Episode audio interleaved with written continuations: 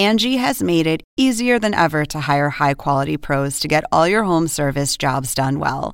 Just bring them your project online or with the Angie app, answer a few questions, and Angie will connect you with local pros who match your specific needs. Or book a service instantly at an upfront price. So join the millions of homeowners who use Angie to care for their homes and get your next home service job done well. Download the free Angie mobile app today or visit Angie.com. That's A N G I.com. ¿Sabías que según un estudio de la Universidad de Oxford, casi la mitad de los trabajos actuales podrían dejar de existir en 10 años? La inteligencia artificial llegó para quedarse. ¿Cómo te va a afectar la automatización? ¿Cuáles son los trabajos del futuro? Andrés Oppenheimer te lo cuenta en su nuevo libro, Sálvese quien pueda. Y no te quedes atrás. Encuéntralo en librerías.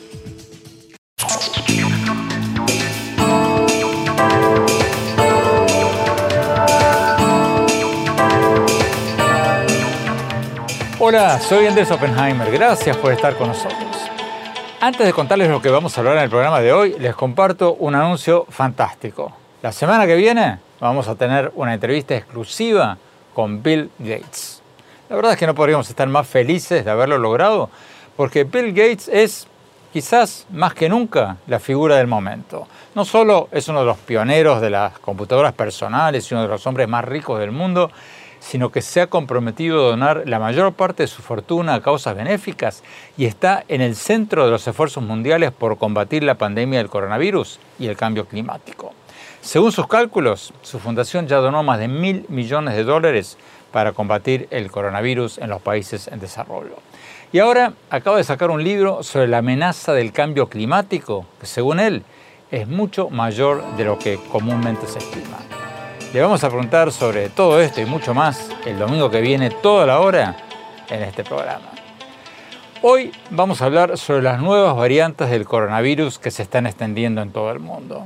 Como si no hubiéramos tenido suficientes malas noticias el año pasado con el COVID-19, ahora se están expandiendo las nuevas variantes de la pandemia que vienen del Reino Unido, de Brasil y de Sudáfrica. Entonces la pregunta es, ¿Cuán graves van a ser estas nuevas variantes, estas nuevas cepas del coronavirus? ¿Se viene una segunda ola o una tercera ola de la pandemia que va a poder vencer incluso las mejores vacunas? ¿O vamos a poder controlar todo esto y en algún momento de este año la pandemia va a estar bajo control?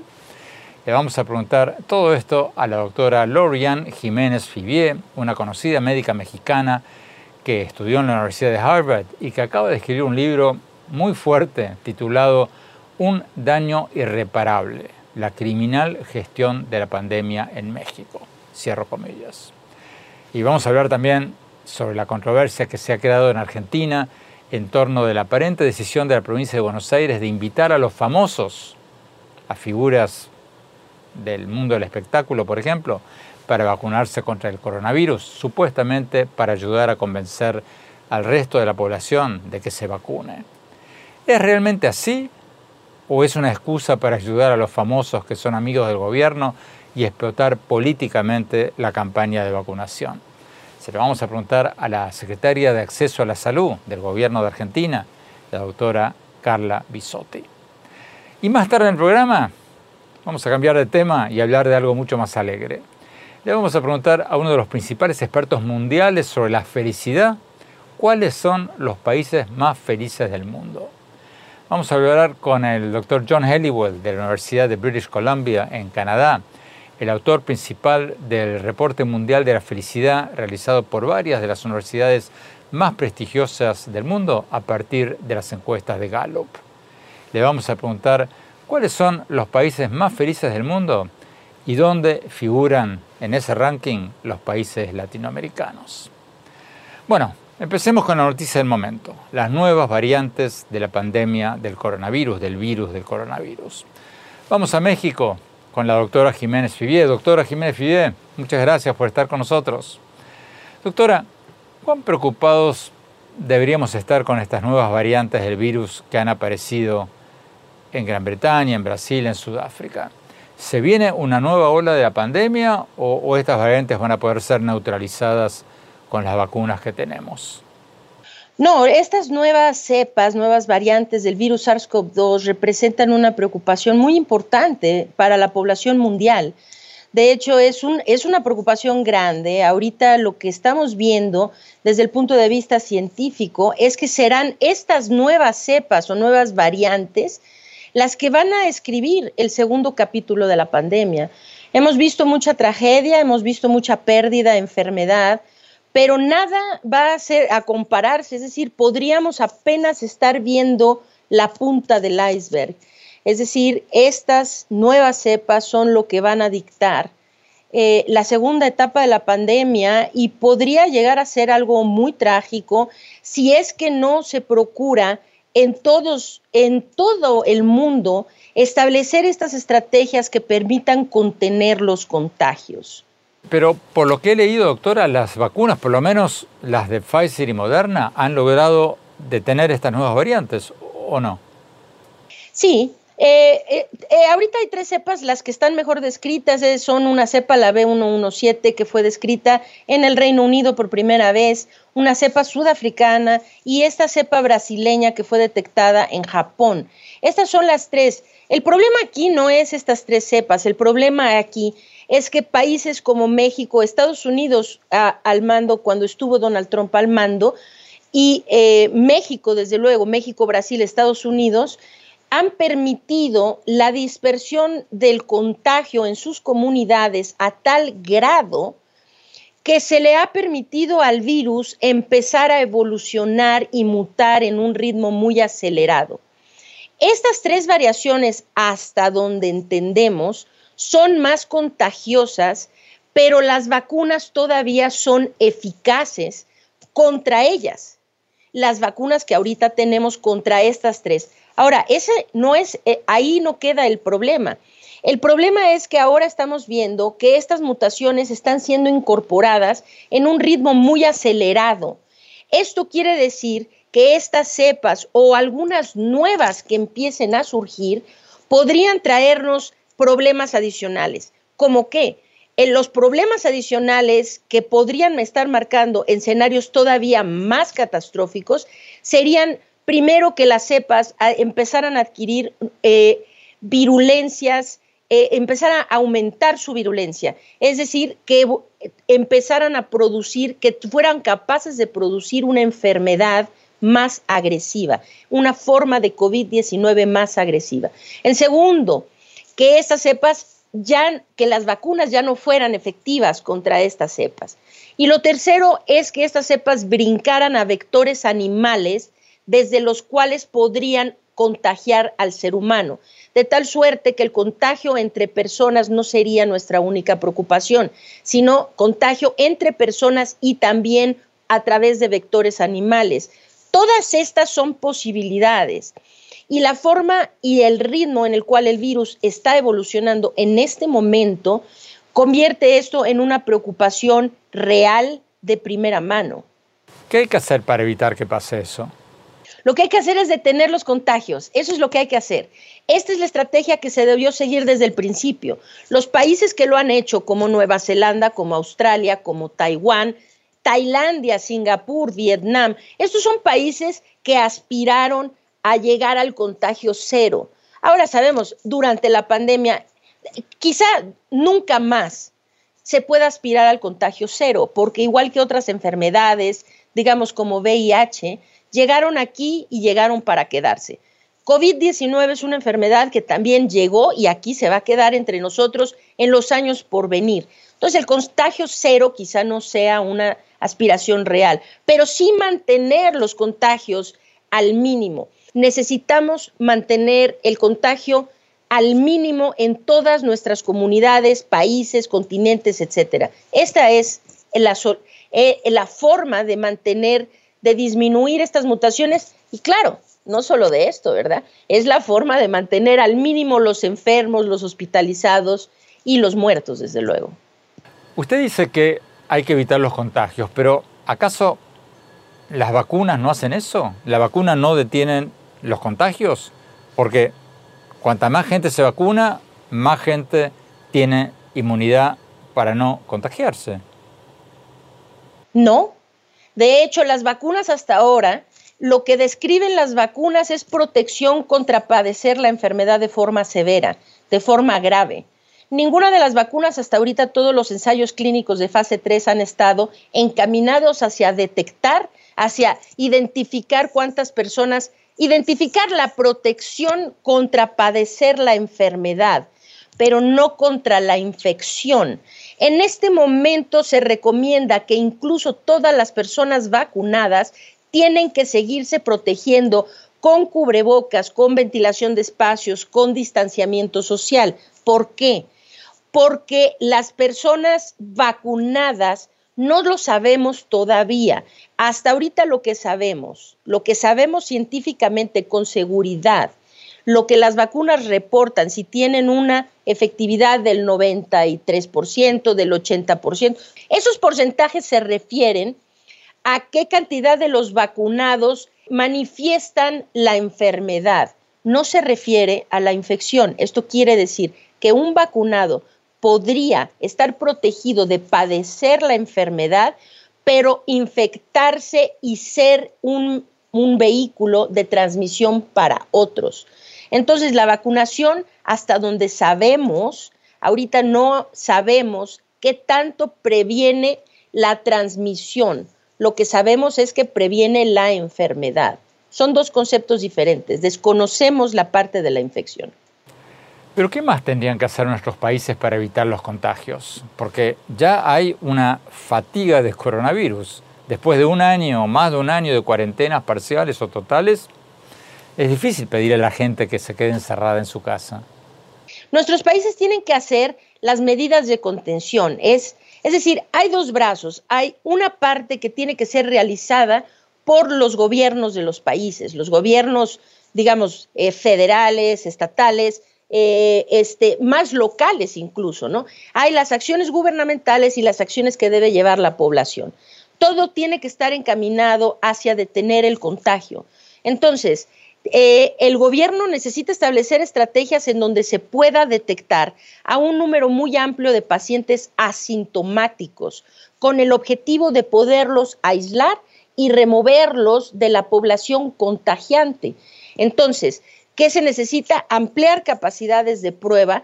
Las pruebas necesitan ir de la mano con las estrategias de rastreo de contactos y con estrategias que permitan aislar a las personas que salen positivas. ahora, lo que necesitamos es a partir de un contagiado hacer un rastreo de contactos que permita detectar aquellos asintomáticos. ¿Por qué? Porque los asintomáticos son el motor que empuja la dispersión de los contagios en las comunidades. La vacunación, si bien no es un remedio inmediato, es un remedio, eh, no le llamaría yo remedio, es una, digamos, es algo que va a venir a ayudar al esfuerzo de detener la pandemia, pero no se puede considerar como algo que va a tener un efecto a corto plazo. Las vacunas empezaremos a ver sus efectos a mediano y largo plazo. Tenemos que ir a un corte. Cuando volvamos, le vamos a preguntar a la doctora Jiménez Fibier por qué cree que Estados Unidos, Brasil y México son los países con mayor cantidad de muertes de COVID-19 del mundo, según la Universidad Johns Hopkins. ¿Es casualidad o es por negligencia de sus gobernantes o, o por qué? No se vayan, ya volvemos.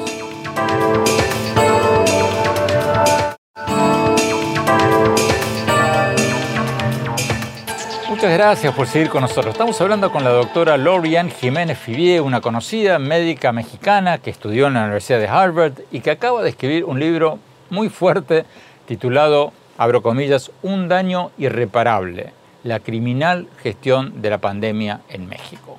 Cierro comillas. Doctora Jiménez Fibier, según la Organización Panamericana de la Salud, el número de muertos por coronavirus en las Américas ya superó el millón. Y si tenemos en cuenta que según el cómputo de la Universidad Johns Hopkins, el número de muertos por coronavirus en el mundo ya es de 2.2 millones, llegamos a la conclusión de que casi la mitad de las muertes por la pandemia en el mundo ocurrieron en este continente, en las Américas. Y la mayoría de ellas se dieron en tres países, Estados Unidos, Brasil y México. ¿Cómo explica usted que los países con más muertos sean Estados Unidos, Brasil y México? Bueno, eso se explica muy fácilmente. Es decir, los resultados que se tienen durante la pandemia son una consecuencia directa de las decisiones que, ha tomado los, que han tomado los líderes de cada país para controlar, gestionar o manejar esta crisis. ¿Cuál es el común denominador entre Estados Unidos, Brasil y México? Pues es muy fácil, el tipo de líder que tienen. Somos tres países, ya no, Estados Unidos ya no, este, afortunadamente, ¿verdad? Pero el tipo de líder, estamos, son tres países liderados por eh, presidentes que han actuado como negacionistas de la ciencia han tenido las evidencias científicas enfrente y han decidido ignorarlas. Han visto la catástrofe que se está gestando entre su gente, dentro de su país, y han decidido ignorarlo. Yo veo con mucho, pues con beneplácito, unas de las declaraciones de hace tres días del señor Boris Johnson en el Reino Unido, donde Reino Unido empezó haciendo muy malas cosas, pero inmediatamente cuando vieron hacia dónde iba encaminada la catástrofe, corrigieron su estrategia y se convirtieron en uno de los países que estaba durante el verano del año pasado, que controló mejor la pandemia en toda Europa. Entonces, eh, el señor Boris Johnson, mientras que también es de este corte populista, de, dirigente, de líder, por lo menos él siempre tuvo eh, la visión, el tino para rectificar su estrategia y hacerlo de mejor manera. Hace tres días Boris Johnson dijo, se sentó en un discurso y pidió disculpas. Dijo, subestimamos el problema, subestimamos las medidas, me disculpo, esto ha llevado a demasiada gente a morir, a demasiada gente a enfermar. Es decir, es un líder que por lo menos ha admitido esto. Ahora, Bolsonaro, López Obrador y Trump jamás se disculparon de nada. Aclaremos que las medidas de Boris Johnson redujeron al principio los contagios, pero bueno, desde septiembre volvieron a aumentar. Doctora Jiménez Fibier, eh, Boris Johnson cambió su forma de actuar después de contagiarse con el COVID-19. ¿Usted cree que López Obrador va a cambiar su gestión de la pandemia después de su contagio, como pasó con, con Boris Johnson? Pues vamos a ver de qué manera cambia, ¿verdad? Porque ¿qué pasó cuando, cuando Bolsonaro estuvo enfermo? Lo único que hizo fue mandar unos mensajes terribles a su población, ¿no? Se sentaba ahí con sus cajitas de hidroxicloroquina, sin cubrebocas, a decir, tomen este medicamento que ya me estoy componiendo, ¿no? Un medicamento eh, que no sirve en absoluto. ¿Qué hizo Donald Trump? Salió del hospital, el día que salió del hospital, subió caminando la escalera lateral hacia el balcón central de la Casa Blanca con cubrebocas, se paró frente a ese balcón, enfrente de toda la prensa internacional y lo que hizo fue arrancarse el cubrebocas. Entonces ahora resta López Obrador. Eh, Boris Johnson, la epifanía que tuvo después de estar tan gravemente enfermo fue de hacer las cosas mejores, hacerlas mejor. Esto está muy bien. En cambio, para Trump y Bolsonaro esto no representó ningún problema. Ellos, de hecho, enfatizaron esta situación de no pasa nada, yo me curé, esto no es grave. Entonces ahora resta ver cuál será la epifanía, si es que tiene alguna, el señor López Obrador. Eh, ver si es que él va a tomar el rumbo de Johnson o va a tomar el rumbo de Trump y Bolsonaro. Finalmente, doctora Jiménez Fibier, ¿qué opina de las gotitas milagrosas del presidente de Venezuela, Nicolás Maduro, que según él tienen un 100% de efectividad contra el coronavirus? ¿Qué opina? Opino que es muy peligroso que se, que se eh, difunda la charlatanería y sobre todo cuando la charlatanería se difunde desde los niveles más altos de gobierno. Aquí también se habló mucho de eso al inicio de la pandemia hubo algún gobernador, el gobernador de algún estado, que le decía a las personas, los pobres estamos a salvo de COVID, son solo los ricos los que se van a enfermar. Ahora es muy lamentable que el presidente de Venezuela se siente ahí a recetar sus gotitas mágicas. López Obrador también hizo esto, él lo que hizo fue enseñar santitos. Él dijo, yo estoy protegido porque aquí tengo a mi virgencita y a mi santo y con estas yo estoy protegido. Es lo mismo que está haciendo el señor Maduro, ¿no? De este, promoviendo sus gotitas milagrosas. Lo que eh, sería muy importante es que la gente entendiera rápido. Aquí no hay remedios milagrosos, no existen los remedios milagrosos. Aquí existe la ciencia y la ciencia hoy nos dice la mejor manera de cuidarse de COVID, la mejor manera de salir bien librado de COVID-19 es, uno, prevenir el contagio y dos, atender la enfermedad de forma muy temprana.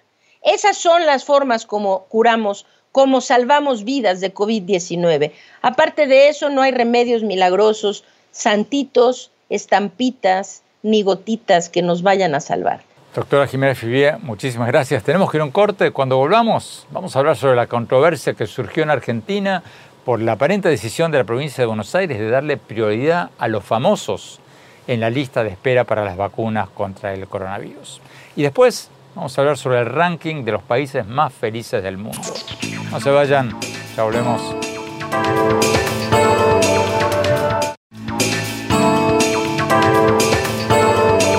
Gracias por seguir con nosotros. En Argentina se desató una gran polémica por la aparente invitación de la provincia de Buenos Aires a los famosos a vacunarse presuntamente para darle confianza en las vacunas al resto de la población. Pero es cierto que se trata de una estrategia para generar confianza, o es que las autoridades están invitando a sus amigos famosos para que no tengan que esperar en fila como el resto de los mortales. Es un debate que se está dando en muchos de nuestros países. Vamos a Argentina con la secretaria de Acceso a la Salud del gobierno argentino, la doctora Carla Bisotti. Doctora Bisotti, gracias por estar con nosotros. Doctora, ¿podría explicarnos, por favor, esta decisión de invitar a los famosos y darles prioridad para que se vacunen contra el coronavirus? ¿Por qué tomaron esta decisión? Sí, ¿qué tal? Eh, un gusto grande participar. El gobierno no, no decidió invitar a los famosos específicamente, es una iniciativa de la provincia de Buenos Aires. Hoy nos consultaban en relación a eso y la convocatoria es bien importante de aclarar que es siguiendo los lineamientos técnicos de la campaña. Es personas conocidas que justamente cumplan con eh, ser parte de la población objetivo. En principio son personas conocidas que eh, tengan más de 60 años y eso implementarlo cuando se amplíe la recomendación a la población mayor de 60 años. El gobierno de la, ciudad, de la provincia de Buenos Aires seguramente em, como parte de la estrategia lo que busca es generar confianza y buscará seguramente personas conocidas de diferentes ámbitos, de diferentes perfiles, para mostrar que la campaña de vacunación es algo amplio, que tiene que trascender cualquier eh, situación que realmente es menor que la salud pública. Así que es una estrategia de la provincia de Buenos Aires que cuando nos preguntaron la opinión, obviamente siempre diciendo que es siguiendo las recomendaciones y nunca eh, fuera de esas recomendaciones, cuando Argentina empiece a vacunar mayores de 60 años, lo implementará esta jurisdicción y por ahí alguna otra jurisdicción también lo, lo implementa. Entonces, por lo que estamos escuchando, ¿no le preocupan a usted las críticas de que los famosos les estarían quitando el puesto en la fila a otros que podrían necesitar la vacuna con igual o mayor urgencia? Y no, justamente eh, si se cumple con las recomendaciones de la población objetivo, una persona mayor de 60 años, sea famosa o no sea famosa, tiene más riesgo de morir. Así que no se le está quitando ninguna vacuna a nadie, sino que son personas que están incluidas dentro de la población de riesgo. En este momento, eh, la población objetivo en Argentina, priorizada y que se está vacunando con muchísima adherencia, con mucha confianza por parte de esa población objetiva es el personal de salud y entiendo que la provincia de Buenos Aires lo que está haciendo es planificando esta vacunación cuando se amplíe la recomendación a mayores de 60. Así que las personas mayores de 60, famosas o no famosas, tienen riesgo de morirse y, eh, eso no es quitarle la vacuna a nadie. Doctora Bisotti, muchas gracias por su tiempo. Vamos a analizar este tema más profundamente en otro programa, porque en Estados Unidos la cantante Dolly Parton, por ejemplo, reveló días atrás que a pesar de tener 75 años, todavía no se dio la vacuna porque no quería saltarse la línea de espera. Y eso a pesar de que había donado un millón de dólares para el desarrollo de vacunas contra el coronavirus. Otro día vamos a hablar más en profundidad sobre este tema, el tema del favoritismo a los famosos en la aplicación de las vacunas. A mí, en principio, el sentido común me dice que si en un país hay vacunas disponibles y la mayoría de la gente se rehúsa a ponérselas porque cree en alguna de estas teorías conspirativas de que, que circulan por internet, bueno, en ese caso mostrar fotos de los famosos poniéndose la vacuna podría ser una buena idea. Pero si no es el caso, si no hay una mayoría que no quiere vacunarse, o si todavía no hay vacunas para todos, no sé. No sé si se justifica. Lo vamos a analizar en otro programa. Tenemos que ir a un corte. Cuando volvamos, vamos a hablar con el profesor John Helliwell, el principal autor del ranking mundial de los países más felices del mundo. ¿Cuáles son? ¿Y dónde figuran los países latinoamericanos en este ranking de la felicidad? No se vayan, ya se los vamos a contar.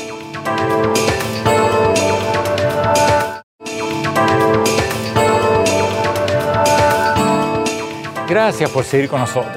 Todos los años, un grupo de expertos mundiales de varias universidades publica un ranking de los países más felices del mundo basado en encuestas de la empresa Gallup. Alrededor de 156 países del mundo son rankeados con estas encuestas de Gallup y varios datos adicionales.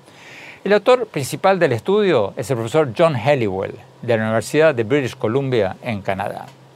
Hablamos con él hace poco y le preguntamos qué países salen en los primeros puestos casi todos los años y dónde figuran los países latinoamericanos. Veamos lo que nos dijo.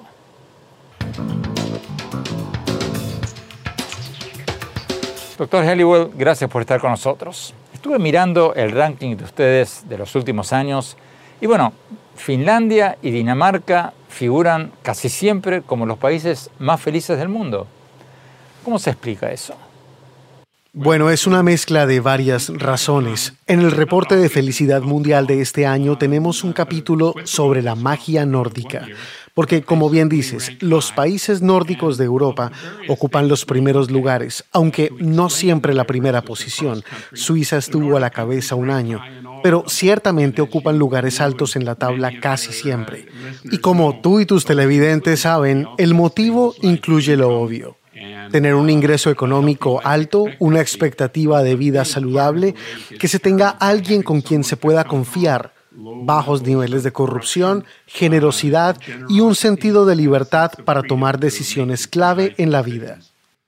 ¿Hay una relación directa entre el dinero y la felicidad? Porque veo en el ranking que los países latinoamericanos que salieron más altos en el ranking de ustedes del 2020 fueron Costa Rica en el puesto 15 y México en el puesto 24. Y esos dos países, ambos países salieron más arriba que Singapur o Arabia Saudita, que son países mucho más ricos. Entonces, ¿el dinero no hace la felicidad? Eso se explica porque las relaciones familiares, especialmente en países como Costa Rica, son suficientes para contrarrestar los bajos ingresos. Tener dinero importa, pero no tanto. Quiero decir, si miras a los 10 países mejor ubicados en el reporte mundial de la felicidad y los comparas con los 10 peor ubicados, el ingreso per cápita es 40 veces más alto en los países más felices. Pero si un país duplica su ingreso per cápita, no necesariamente se moverá mucho en el ranking de felicidad. Y por eso, a menos que tengas todos los demás aspectos de tu vida en muy buena forma, el dinero que ganes no te hará mucho bien. Pero si te estás muriendo de hambre, es muy difícil hacer que todo lo demás funcione. Costa Rica ocupa un lugar más alto en el ranking de felicidad que incluso Estados Unidos. ¿Le sorprendió a usted eso? Costa Rica es un país que ha hecho muchas cosas bien y tienen un pensamiento claro sobre desarrollo, sobre la forma en que piensan solidariamente unos en otros, sobre la forma en la que trabajan en su sistema educativo y de salud y tienen un gobierno ampliamente reconocido y un muy buen ambiente social. Estados Unidos, de muchas formas, se está convirtiendo en un país dividido y a nadie le gusta vivir en un país destrozado por las luchas sociales y los conflictos políticos. ¿Qué es sobre el estereotipo tan común de que las personas de los países del norte de Europa son distantes, no tienen conexiones familiares cercanas, etcétera? Bueno, resulta que sí tienen relaciones cercanas, pero las expresan de diferentes maneras. Puedes encontrar en estos países muchas actividades comunitarias, con personas que se reúnen y las disfrutan. Estas relaciones comunitarias estrechas existen en todas las comunidades nórdicas, tanto en las ciudades como en el campo. En los países nórdicos, como en muchos países, la gente es más feliz en las comunidades locales más pequeñas que en las grandes ciudades. ¿Cómo se explica eso cuando en la mayoría de los países ha habido una migración a las ciudades porque la gente quiere vivir en las ciudades?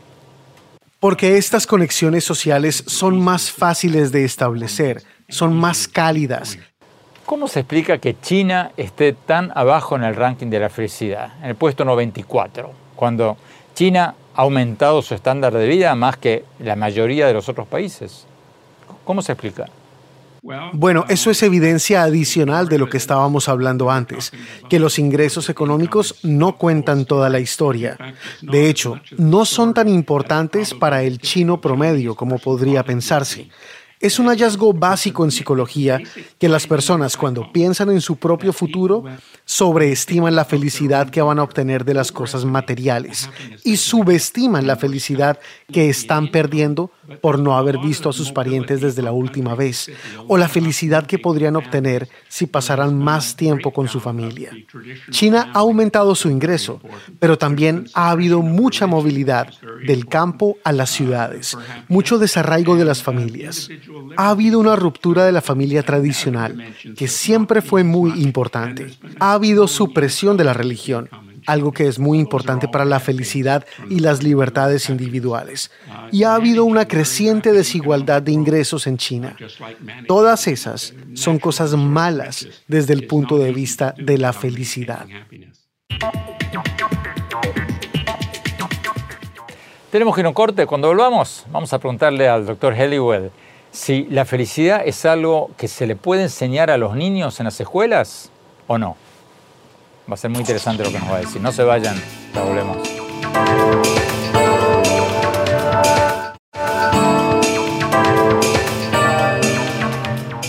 Gracias por seguir con nosotros. Estamos hablando con el profesor John Helliwell de la Universidad de British Columbia en Canadá, el autor principal del Reporte Mundial de la Felicidad, un ranking que mide la felicidad en 156 países del mundo. El reporte del 2020 estuvo encabezado por Finlandia, Dinamarca y Suiza. Y entre los países latinoamericanos, Costa Rica salió en el puesto 15, México en el 24, Chile en el 39, Colombia en el 44, Argentina en el 55 y Venezuela en el puesto 99. Sigamos viendo la entrevista.